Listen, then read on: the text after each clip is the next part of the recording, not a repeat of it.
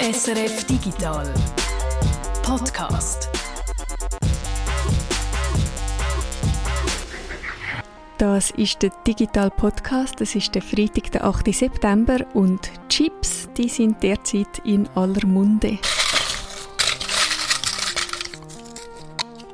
Mm, Salt and Vinegar, das ist ja meine Lieblingssorte. Nein, nicht schon wieder.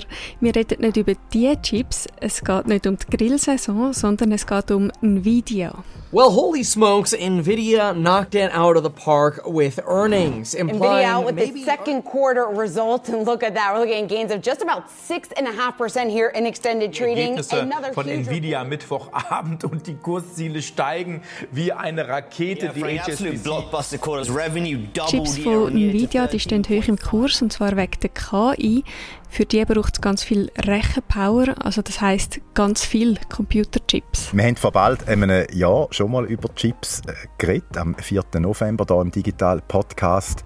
Da ist es darum gegangen, dass die USA China sanktioniert, damit die keine hochentwickelte Chips überkommen für äh, militärische Anwendungen. Das Ganze ist weitergegangen. Äh, die USA hat neue Fabriken gebaut und auch in der EU ist das geplant mit Subventionen, dass eben die EU-Länder eigene Chips entwickeln und nicht abhängig sind äh, von China. Es ist eine wahnsinnig komplexe Technologie, komplizierte Lieferketten und Chips sind eben nicht gleich Chips. Und genau darüber reden wir heute. Wir, das heißt Reto Wittmer und Tanja Eder. Und ich mache auch noch mit, weil ich bin fast so alt wie der älteste Computerchip. Das hören wir jetzt dann gerade vom Reto. Mein Name Peter Buchmann. Reto, du hast gerade gesagt, Salz und Essig, das sind deine Lieblingschips. Mhm. Es gibt ganz viele andere Sorten, die Klassiker mit Paprika, aber auch äh, Chips mit Senf habe ich letztens in den Sack entdeckt oder sogar Meerrettich. Auch bei den Computerchips gibt es nicht nur Salt und Vinegar, sondern verschiedene Sorten. Da schauen wir doch jetzt mal genauer an. Und zuerst aber noch den Blick ein bisschen weiter zurück, 70 Jahre. Dort äh, ist das so losgegangen, noch nicht mit den ersten Computerchips, ähm, aber dort sind eigentlich Grundlagen äh, schon geleitet worden. In den USA ausgerechnet, weil heute kommen zwei Drittel der Chips ja aus Taiwan und dann aus Südkorea und China. Wir kommen zu dem Thema dann, wenn wir über Geopolitik reden heute. Es war in den 1940er Jahren, wenn man dort mal von elektronischen Schaltkreisen geredet hat, dann sind da Elektroden in so Glaskölben drin, ziemlich wuchtig. Elektronenröhren, die haben so ein bisschen ausgesehen wie eine Glühbirne. Äh, während dem Zweiten Weltkrieg hätte man ja ganz viel müssen rechnen, um die Flugbahn von Geschoss äh, zu definieren. Da haben dort mal Menschen gemacht, vor allem äh, Frauen. Also Computer sind Menschen gewesen, die gerechnet haben. Und wer wo denn den ersten elektronischen Rechner erfunden hat, darüber streiten sich die USA und England. 1943 äh, der Kolossus zu England, den haben sie zum Dechiffrieren gebraucht. Und 1945 in den USA der elektronische Rechner ENIAC. Das Prinzip hinter denen ist äh, das gleiche gewesen, Digitalisierung. Man konnte jede Zahl mit einem Wert von 0 oder 1 darstellen und so hat der Computer können die Flugbahn berechnen von einem Geschoss und umprogrammieren. Die ersten digitalen Röhrenrechner sind ein grosser Gumm gewesen, aber Röhren ist so ein bisschen schwierig. Die haben es immer wieder müssen putzen, weil die Röhren haben Motten angezogen, halt so wie Glühbirnen. Und dann haben die Röhren auch wahnsinnig viel Platz gebraucht. So ein großer Computer hat äh, fast 20.000 Röhren gebraucht und die Röhren sind dann auch alle paar Tage durchgebrannt, also man hat es immer müssen ersetzen, ein riesen Aufwand, wahnsinnig teuer natürlich auch. Das geht so nicht. Darum haben sie natürlich geforscht, um andere Möglichkeiten zu finden, ähm, Computer zu bauen. Ein Wissenschaftler von der Bell Labs, der William Shockley, hat sich auf äh, Halbleiter spezialisiert, wie Silizium und Germanium. Halbleiter, das sind Materialien, die entweder Strom leiten oder nicht, also 0 oder 1 ähm, sind, also ein Schalter eigentlich. Und der Shockley hat vermutet, dass so Halbleitermaterial eine große Rolle könnte spielen bei neuen Schaltkreisen. Und das ist eigentlich so ein bisschen die Geburt vom Transistor, bis heute eigentlich die Basis von jedem Computer, von jedem Smartphone und so weiter. Aber es ist eben nicht nur ein Transistor, sondern eine Milliarde von diesen Schaltern auf einem kleinen Element, also auf dem Chip. Der Durchbruch ist dann 1958 gekommen bei der Technologiefirma Texas Instruments. Dort hat der Ingenieur Jack Kilby geschafft. Und seine Idee ist dann statt dass man jeden Transistor separat einzeln auf ein eigenes Stück Silizium oder Germanium pflanzt, platziert er mehrere Transistoreinheiten gleichzeitig auf einem Halbleiterblättchen aus Germanium. So hat er dann können auch den enorme Kabelsalat reduzieren und für diese Idee und Umsetzung hat er dann später den Physik-Nobelpreis bekommen. Grundlagen für Computerchips sind also schon vor ein paar Jahrzehnten gelegt worden. Man hat dann noch viel und immer wieder müssen forschen. Natürlich, bis man so weit war, wie wir heute sind. Zum Beispiel am Anfang eine ganz grosse Herausforderung war, wie man Chip kann in Masse industriell produzieren kann. Zuerst aber noch, Reto, warum sagt man eigentlich diesen Chips Chip? Äh, Chip ist einfach ein abgebrochenes Stück. Also das ist eine Anspielung auf äh, das Bruchstück äh, aus Silizium oder Germanium, wo ja in jedem integrierten Schaltkreis eben vorkommt. Heute gibt es verschiedene Kategorien von Chips. Wir unterscheiden es eigentlich nach Funktionen, die sie haben und je nachdem, wie es verdrahtet sind, können sie die ein oder andere Sache äh, besser als ein anderer Chip. Da haben wir zuerst einmal äh, Speicherchips, Memory-Chips, die speichern Programm oder Daten auf Computer und Datenträger. Äh, die bekanntesten Chips, Speicherchips sind die RAM-Chips. Das sind flüchtige Speicher oder Arbeitsspeicher in einem Computer drin. Dann gibt es auch noch äh, nicht flüchtige Speicher. Also da bleibt dann die Information drauf, auch wenn äh, der Speicher keinen Strom hat. Ich denke da so an die kleinen Kärtchen, wo wir äh, in unsere Geräte rein tun eine andere Kategorie von Chips sind Logikchips, die verarbeiten Daten, um äh, Aufgaben auszuführen. Logik bedeutet da, dass ein Input reingeht, der geht durch Schaltkreis durch und ein Output kommt raus. Die bekanntesten äh, Logikchips sind Mikroprozessoren, Mikrocontroller oder auch so analog-digital Wandler. Wir reden ja da auch von den äh, CPUs, also das Herz von einem Computer. Dann die Kategorie GPU, äh, Grafikkarte, Chips, äh, wo viel simple Sachen können parallel äh, berechnen. Ursprünglich sind die eigentlich auf Grafik spezialisiert äh, gewesen. Die kann man aber auch für andere Sachen brauchen. Ganz am Anfang von der Blockchain zum Beispiel noch fürs Crypto Mining. Die GPU-Kategorie ist heute ganz wichtig im Zusammenhang mit KI. Der Bedarf nach diesen Chips ist gerade am explodieren, weil die Regierungen der grossen Mächte, USA und China vor allem, gemerkt haben, dass man mit diesen Chips auch spannende Sachen machen kann fürs Militär. Darum haben wir momentan ja eben auch den Chipkrieg zwischen China und den USA. Da hören wir nachher dann noch mehr dazu von der Tanja. Ich habe noch zwei andere Kategorien von Chips, die gerade so wie Hund und Katz sind, sehr gegensätzlich. Die ASICs, Application Specific Integrated Circuits, das sind Chips, die für spezielle Anwendungen entwickelt worden sind werden zum Beispiel eingesetzt in Geräten wie einem Router oder einem Fernseher. Und dann die andere Kategorie, das sind die SOX, System on a Chip. Das sind Chips, wo verschiedene Funktionen in einem einzigen Gehäuse drin äh, sind. Ganz viel kommen die vor in Smartphones, Tablets und anderen so mobilen Geräten. Alle Sorten Chips sind also wichtig. Sie haben also ihre Stärken und so ihre Anwendungsgebiete. Aber in letzter Zeit ist die Aufmerksamkeit vor allem auf einer Anwendung, auf KI, künstlicher Intelligenz das ist dort, wo ganz viel wirtschaftliches Potenzial ist und du hast es vorher schon angetönt, Reto, auch aus militärischer Sicht ist es ziemlich wichtig, wer Zugang hat zu der besten KI und wer eben nicht. Darum möchte ich nochmal auf das zurückkommen. Wir haben vorher gerade gesagt, für KI braucht es vor allem GPU. Schauen wir doch nochmal genauer an, wieso das denn so ist. Grafik, Darstellungen und äh, KI, die haben äh, etwas Gemeinsames oder ein paar Sachen gemeinsam. Sie brauchen die gleiche Art von Rechnen, wo die GPUs, die Grafikprozessoren eben brillieren drin. Das ist lineare Algebra. Da muss man viel mit sogenannten Matrizen rechnen. Die kann man sich so vorstellen, so riesige Tabellen von Zahlen, die sehen aus wie Sudoku. Und da muss man so zwei Tabellen miteinander verknüpfen. Man muss da nach bestimmten Regeln Zahlen miteinander multiplizieren und dann wieder zusammenzählen. Und die Matrizen und eine Erweiterung von diesen Matrizen, das sind die sogenannten Tensoren, das hört man immer wieder, die spielen eben bei Grafik und bei maschinellem Lernen eine wichtige Rolle. Und die GPUs, die ursprünglich für Grafikdarstellungen, vor allem für Computerspiele entwickelt worden sind, die können viel schneller mit so Matrizen rechnen, weil sie parallel können rechnen. Man kann die noch programmieren, sie beherrschen so vor allem so einfache Rechnungen und ihre Stärke ist, dass sie äh, Tausende von diesen Berechnungen parallel können machen. Und die grossen Rechenzentren für KI, die nutzen darum all GPUs und Chips, die auf KI optimiert sind. Oh, ich fühle mich gerade versetzt in Matheunterricht 1988. Du. die Grafikchips, die hat es dort noch nicht wirklich gegeben, 1988. Das ist dann erst vor allem 1993 losgegangen mit einer Firma, mit Nvidia.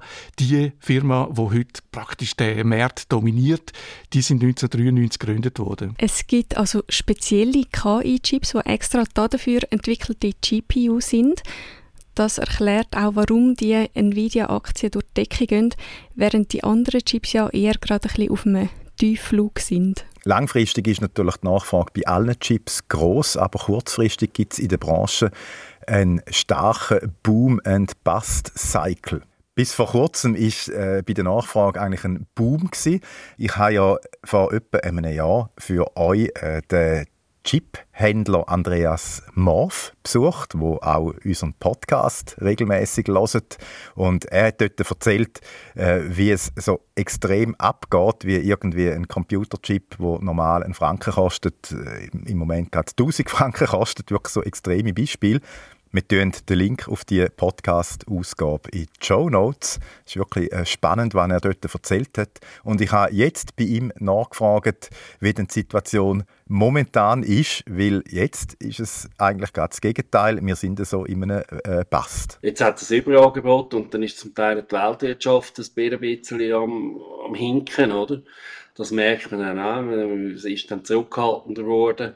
Ja, das ist halt ein bei Corona, oder? Wenn das ausgebrochen ist, zuerst hamstern da WC-Papier und nachher braucht es keiner mehr, weil, ah, jetzt nicht so schlimm gewesen.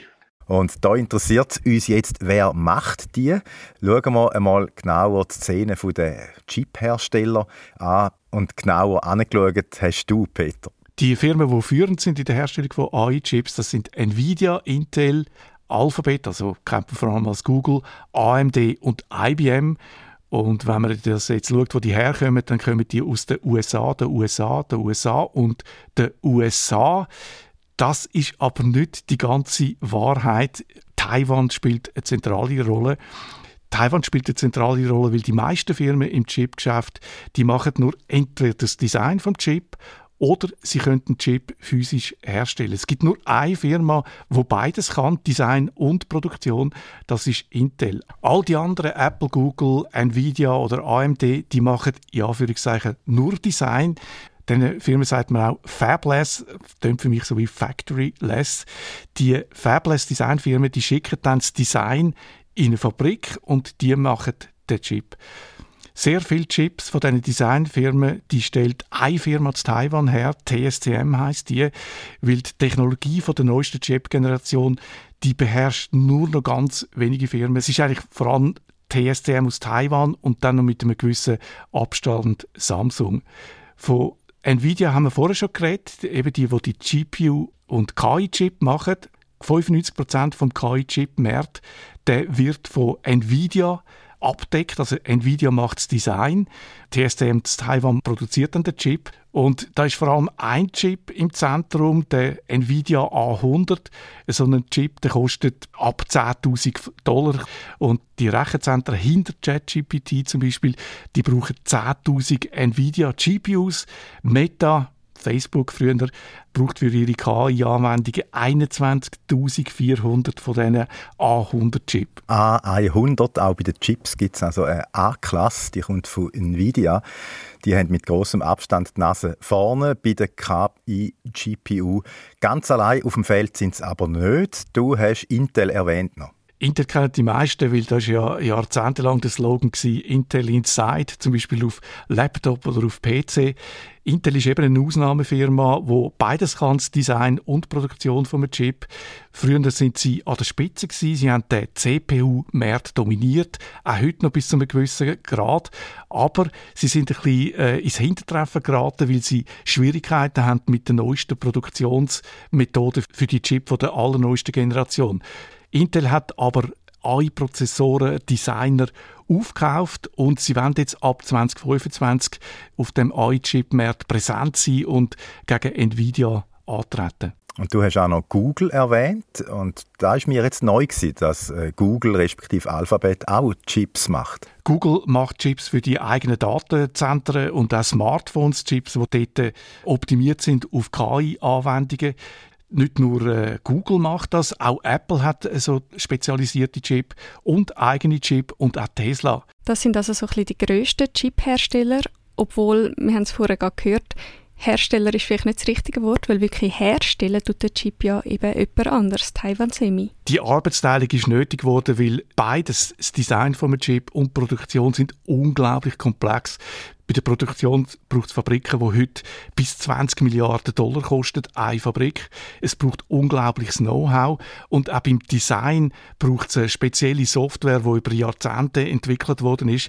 Es sind so zwei Bereiche, wo man fast nicht zusammenbringt, weil dermaßen viele Investitionen und dermaßen viel Know-how äh, nötig ist. Bei der Produktion, bei der physischen Produktion von den Chips hat eben eine Firma dominiert da praktisch bei der neuesten Generation. Das ist die TSMC aus Taiwan. Die machen da Chips für Nvidia und dann kommt mit einem gewissen Abstand Samsung aus Südkorea hinterher. Es gibt viele Halbleiterwerke, die auch so spezielle Chips machen, wo jetzt nicht äh, Spitzentechnologie dahinter ist, aber an der Spitze wird es wirklich eng. Es gibt eben nur gerade die zwei TSMC und Samsung, wo industriell 5 Nanometer Chips herstellen. Nanometer, Moment. Um was geht es da? We'll construct a second fab here in Phoenix to build chips, three nano chips, the three nano chip, chips that are three nano. And you know what I'm saying.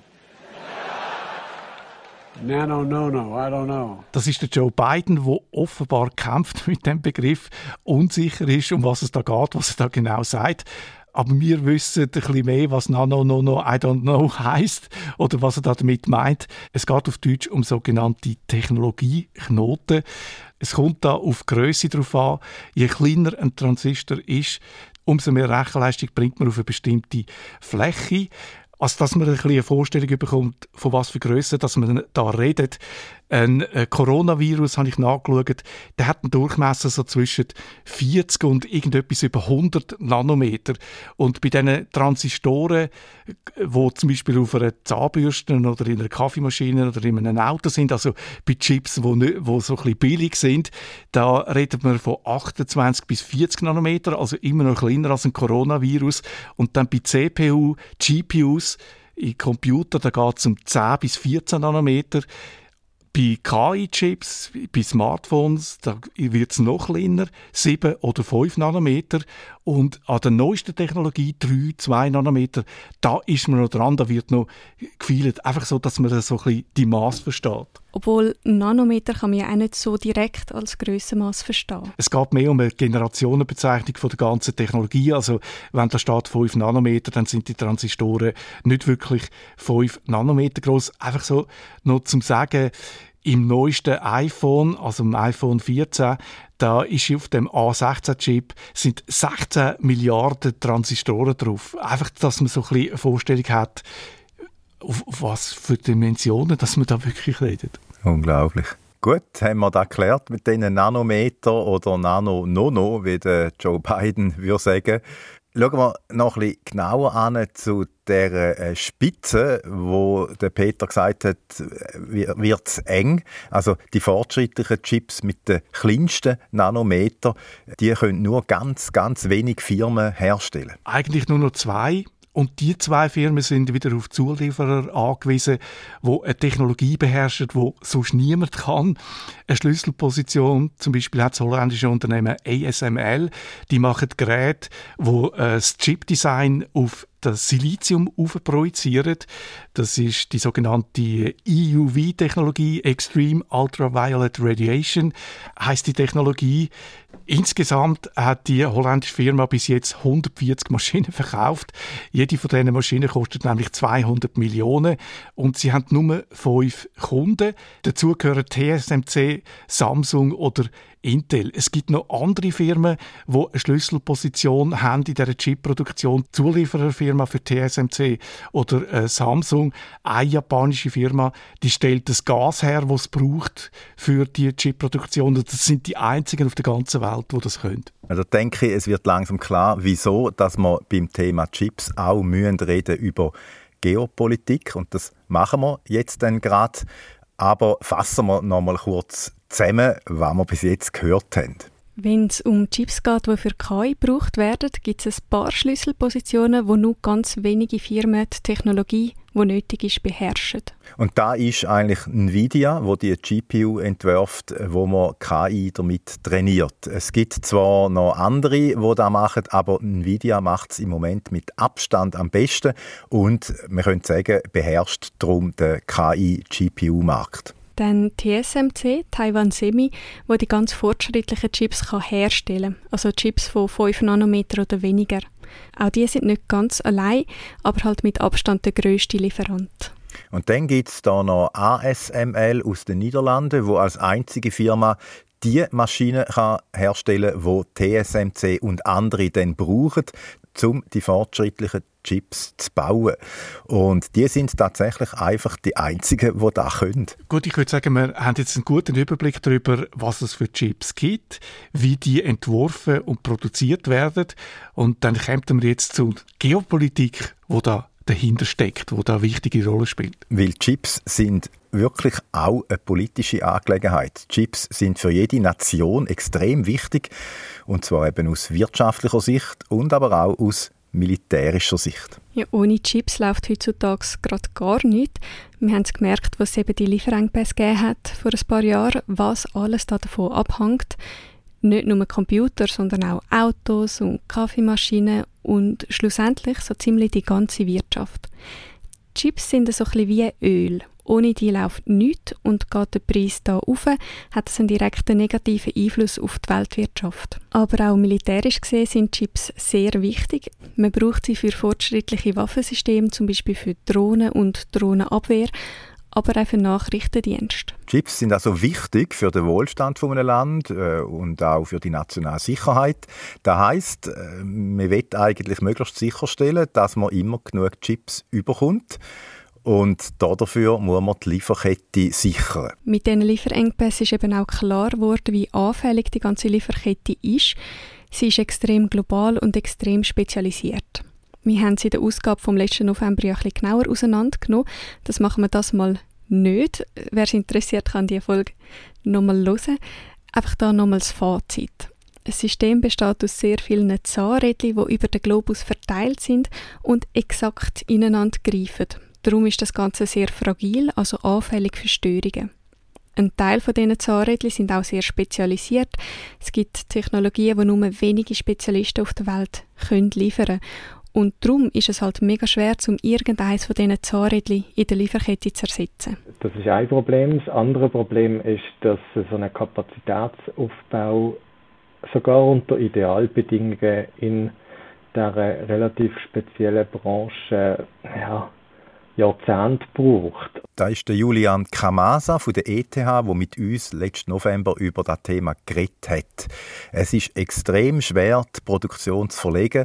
Es geht da um mehrere Jahre oder sogar Jahrzehnte und es geht um Milliardenbeträge. Trotzdem wird es ausprobiert, die Lieferkette robuster zu machen.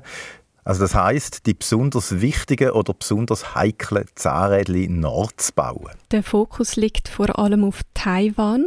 Taiwan, wir haben es vorher gehört, ist mit Abstand der wichtigste Hersteller von Chips, vor allem wenn es um die fortschrittlichsten Chips von 5 Nanometer und weniger geht. Aber Taiwan ist nicht gerade das sicherste Land, um die Chips zu liefern. Einerseits drohen dort so natürliche Gefahren wie Erdbeben oder Wassermangel. Andererseits sind sie bedroht von China. Weil China beharrt ja darauf, dass Taiwan ein Teil ist von China. Ja, das geht so ein bisschen zurück zum Anfang vom Kommunismus in China, wo die Kommunisten und der Mao das Festland an sich gerissen haben, sind die Gegner vom Kommunismus auf die Inseln geflüchtet und haben dort über die Jahre dann äh, so einen eigenen Staat mit einer Demokratie und einer blühenden Wirtschaft aufgebaut. China hat das aber nie akzeptiert. Sie schauen das Land so als abtrünnige Provinz an und es ist denkbar, dass China Taiwan irgendwann probiert, gewaltsam einnehmen. China ist auch konstant so am Säbelrasseln, respektive am Militärflug und Schiffe in die Nähe von der Insel schicken. Und die Chipindustrie auf Taiwan ist dann nicht nur ein potenzieller Kollateralschaden in diesem Konflikt, sondern die spielt eine recht zentrale Rolle. Die Chips spielen eine Doppelrolle. Es ist ein, ein zweischneidiges Schwert. Einerseits kann es sein, dass die Chipsindustrie auf Taiwan das Land vor einem Angriff schützt. Silicon Shield nennt man das. Auch die chinesische Wirtschaft die hängt von Chips aus Taiwan ab und ein Angriff mit Waffen werden die fragilen, hochexakten Chiplabore kaum überstehen. Und Fabriken sind ja auch nur ein Teil, also ohne das Know-how der taiwanesischen Spezialisten läuft dort rein gar nichts. Und das Know-how, also die Menschen, die kann man auch nicht so einfach mit Bomben an sich bringen. Das ist die eine Rolle von diesen Chips, Silicon Shield, die einen chinesischen Angriff abschreckt. Die zweite Rolle den Chips ist aber, dass sie einen Angriff anziehen. China möchte die Fabriken, von denen sie abhängig sind und wo ein Besitzer auch relativ viel Macht über die Weltwirtschaft geben, eigentlich ganz gern für sich haben. Wie Taiwan in dem Bereich mit den USA zusammenschafft, ist auch immer ein eine Provokation für China. Chips könnten also die Chinesen von einem Angriff entweder abhalten oder aber zu einem Angriff motivieren. Wie auch immer, die Lage ist extrem heikel und schlussendlich sind die wirtschaftlichen Überlegungen für die chinesische Führung auch nur ein Faktor. Es geht eben auch um nationalistische Motive und möglicherweise auch einfach ums Ego vom Xi Jinping. Es ist also durchaus möglich, dass China plötzlich einen Angriff auf den Inselstaat startet und die Welt dann äh, von den taiwanesischen Chips abgeschnitten ist. Und wenn das passieren würde, dann wären die Folgen enorm. Also ich habe so eine Schätzung gelesen, für das BIP der USA, das könnte bis zu 10% einbrechen. Also ein größerer Rückgang von der Wirtschaftsleistung als während der Corona-Pandemie. Darum ist klar für die USA, aber auch für Firmen wie Apple und für andere westliche Länder, die Abhängigkeit, das ist ein Risiko und das wird man gerne minimieren. Das heißt, man möchte die Chipfabriken außerhalb von Taiwan bauen. Und genau das passiert im Moment in Amerika, in der EU, in Japan und Korea es ist recht viel am Laufen. Es ist gar nicht so einfach gewesen, mir da einen Überblick darüber zu schaffen, aber äh, ich habe es für euch probiert. Also dann probieren wir. Gut, wir starten mit den USA. Äh, die sind ja da so ein bisschen zentral und ein bisschen Vorreiter in dieser Sache. Die USA die machen verschiedene Sachen. Sie versuchen China von der fortschrittlichen Chip-Technologie abschneiden. Da haben wir letztes Mal darüber geredet, über die Sanktionen. Und sie versuchen sich mit den anderen Chip-Nationen zu verbünden, nämlich mit Taiwan, Südkorea und Japan. Und eben, last but not least, sie versuchen die Chip-Lieferkette auf ihren Grund und Boden zu holen. Die USA hat früher selber Chip produziert, haben dann aber starke Konkurrenz bekommen aus Asien und heute hat man so eine Arbeitsteilung, die doch recht weit um die Welt zum Teil verteilt ist, mit Taiwan, wo eine Schlüsselrolle spielt. Man hat die Produktion der Chips also eigentlich ausgelagert nach Taiwan, Offshoring, und wegen dem werden in den USA heute nur noch 10% der weltweiten Chips wirklich produziert, hergestellt. Und wie gesagt, Chip ist nicht gleich Chip. Die ganz fortschrittlichen Chips, die kann in den USA im Moment gar niemand herstellen. Darum investieren sie jetzt 52 Milliarden Dollar, um die Produktion in die USA zu holen. Intel plant vier Fabriken in Arizona und Ohio. Samsung plant eine Fabrik in Texas, wo ab nächstes Jahr 4 Nanometer Chips produzieren und TSMC, also Taiwan Semi, plant zwei Fabriken in Arizona. eine, die soll ab 2025 4 Nanometer Chips herstellen und eine, die soll ab 2026 3 Nanometer Chips produzieren. Das ist mal der Anfang in den USA. Auch in der EU werden Fabriken gebaut, gestützt durch den Chips Act. Auch da ist das Ziel, die Produktion von Halbleitern zu stärken. Von 10% auf 20% von der globalen Produktion möchte man da kommen. Der Chips Act erlaubt darum den EU-Ländern nationale Subventionen für Chipshersteller zu sprechen. Und zwar sollen insgesamt 43 Milliarden Euro fließen. Als Fokuspunkt der europäischen Chipproduktion etabliert sich gerade Deutschland, besser gesagt Silicon Saxony. Also Siliziumsachsen. Das ist das Gebiet rund um Dresden. Wenn jetzt jemand, so wie ich zum Beispiel, gar keinen Plan von deutscher Geografie hat, äh, Dresden, das liegt so im Osten von Deutschland, auf der Karte so ziemlich gerade oberhalb von Prag, zwei Stunden mit dem Auto sind es laut Maps. Eine Stadt mit einer halben Million Einwohnern, es liegt so an der Elbe, berühmt für seine Frauenkille und für die Semperoper. Und aber auch für die Chipsindustrie. Ja. Also TSMC, Taiwan Semi, wird dort eine Fabrik bauen, wo sie ab 2027 Chips produzieren Allerdings nicht 4 oder 3 Nanometer wie in den USA, sondern so ein größere Chips, die es für die deutsche Autoindustrie braucht. Auch Infineon baut in Sachsen. Die Fabrik soll ab 2026 in Betrieb sein. Und Intel baut auch in Sachsen-Anhalt. Die Fabrik soll ab 2027 laufen. Konzentriert sich die ganze Chip-Produktion in Europa auf Deutschland oder gibt es auch noch andere Länder, die da mitmachen? mitmachen ja, aber die anderen Länder haben im Wettbewerb gegen Deutschland offenbar so ein bisschen Schwierigkeiten. Spanien zum Beispiel hätte auch die komplexesten Chips bei sich haben. Die Hersteller haben sich dann aber eben für Silicon Saxony entschieden oder gerade für die USA. Und darum hat Spanien jetzt so ein bisschen die Strategie angepasst. Sie setzen jetzt mehr auf die größeren Chips, also eben auch über 10 Nanometer, die es in den Autos brauchen, die ja auch in Spanien hergestellt werden. Auch in Frankreich entsteht eine Fabrik für so ein bisschen die grösseren Chips. Es geht also ziemlich viel in den USA und in der EU. Wie sieht es denn im Rest der Welt aus? Äh, Chips sind ja wichtig für alle Länder. Bauen da andere auch noch Chipfabriken? Es läuft in vielen Ländern etwas. Ich will jetzt nicht gerade alle aufzählen, aber vielleicht noch kurz zu Japan und Südkorea. Die sind ja auch recht wichtig in dieser Chip-Lieferkette. Japan geht da wirklich recht offensiv rein und versucht schon seit einer Weile Hersteller zu sich zu holen. TSMC ist schon dran, eine Fabrik zu bauen, eine zweite ist geplant. Micron wird in Hiroshima Speicherchips herstellen und IBM, die planen zusammen mit einem Tech-Startup eine Fabrik, die 2 Nanometer Chips produzieren Südkorea ist ja schon ein Chip-Hersteller mit zwei von den ganz grossen, nämlich Samsung und SK Hynix. Sie wollen das weiter ausbauen. Seit Januar haben sie den Steuerrabatt für Halbleiter noch ein erhöht auf jetzt 15 Prozent.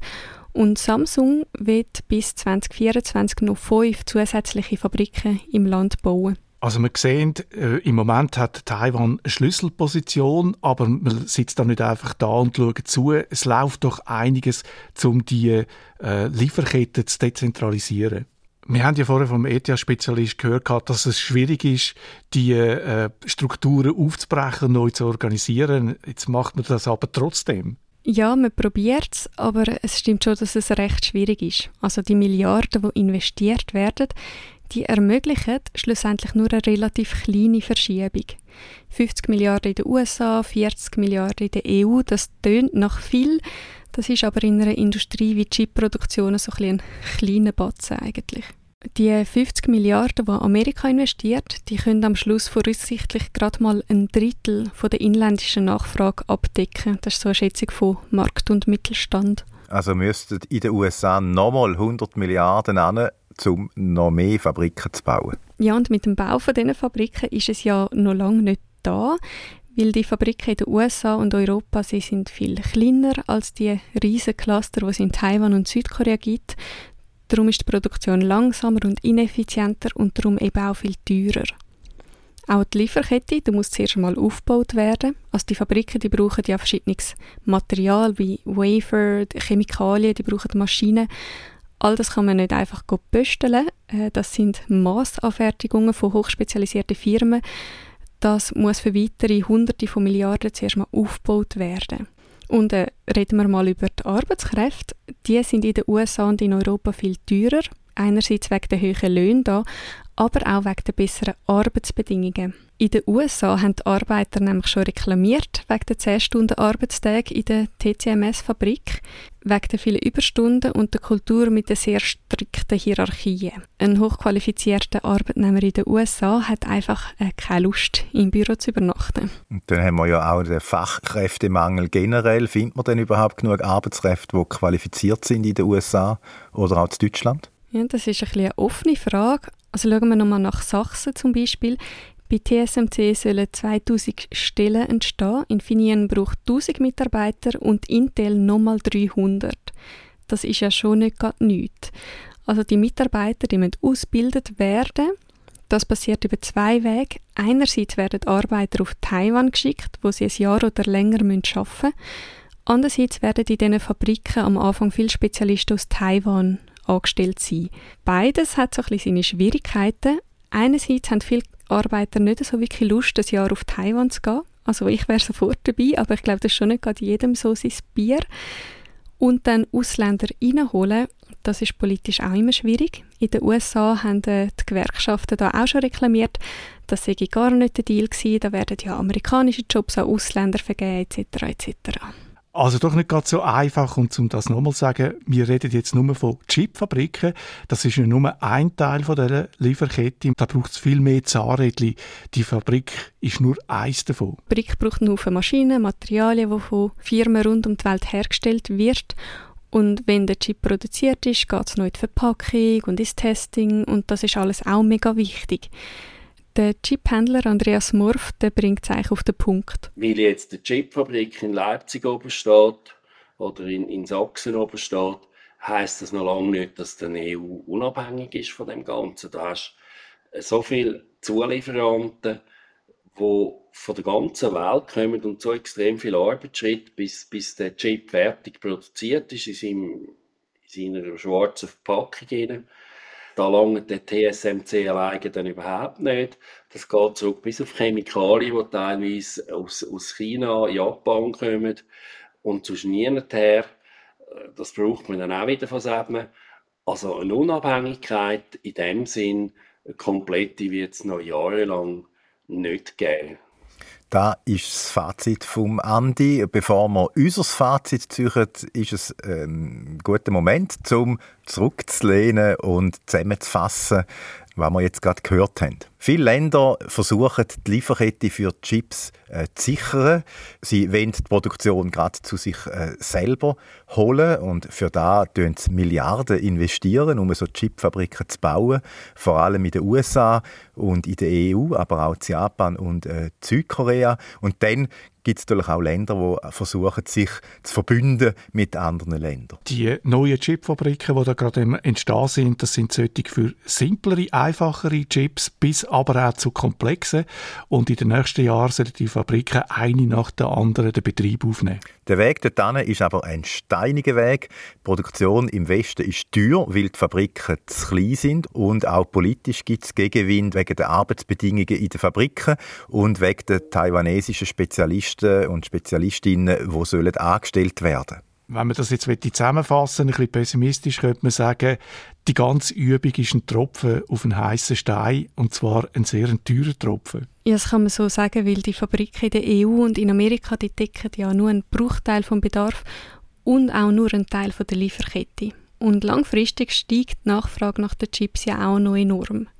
Falls es also mal ein Problem gibt mit der Chip-Lieferkette, lange die paar Fabriken wahrscheinlich nicht, um die Wirtschaft normal weiterlaufen zu lassen, man bräuchte eigentlich da einen Notfallplan, wer im Fall der Fälle noch Chips aus Eigenproduktion überkommt und so weiter. Und so etwas planet zum Beispiel die EU ja auch in ihrem Chips Act. Es soll da ein Frühwarnsystem geben bei Chips-Engpässen und so eine gemeinsame Beschaffungsstrategie der EU-Länder.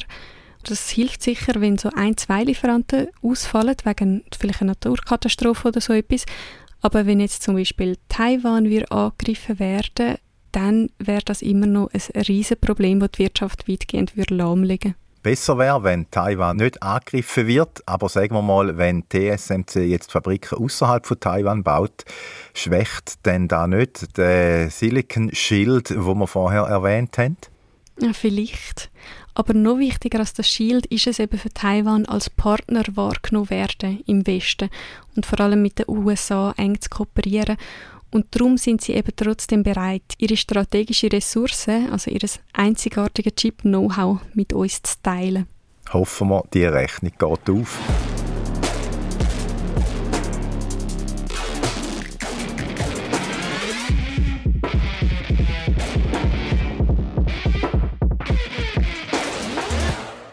Mit dem Exkurs in die Welt der Chipproduktion sind wir am Schluss vom Podcast angelangt. Wir sind nächste Woche wieder da mit einem ganz anderen Thema. Da geht nämlich der Jürg auf Kenia. Es geht um den World Coin, ein ganz eigenartiges Projekt vom Chef von Open AI, ähm, Sam Altman. Es ist eigentlich noch schön so. Also wir kommen immer ein bisschen weiter mit dem Podcast. Letzte Woche bis ins Wallis, diese Woche bis nach Silicon Saxony und nächste Woche schon bis Kenia. Aber vorletzte Woche sind wir ja noch zu Köln gewesen. Das geht irgendwie nicht auf. Und diese Woche haben wir ja auch noch einen Abstecher auf Taiwan gehabt. Also gut, es geht nicht ganz auf. Also ich freue mich trotzdem auf Kenia, muss ich sagen. Ich bin auch gespannt, auch wenn der Jürg natürlich nicht in ein Flugzeug gestiegen ist und wirklich auf äh, Kenia gegangen ist. Also bis dann ganz viele liebe Grüße von mir daheim in die ganze Welt raus. Habt's gut und bis nächste Woche. Und ich grüße auch noch meine Familie. Ciao zusammen. 冰淇淋。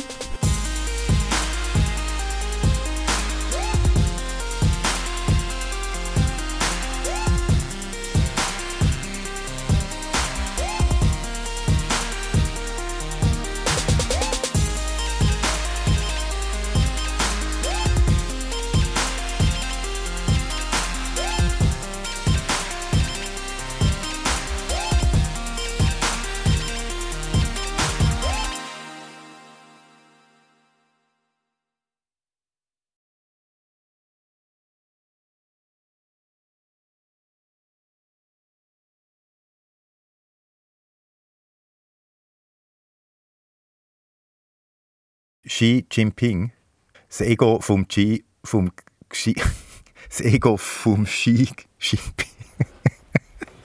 Xi, Xi, wie sagt man? Xi, Xi Jinping.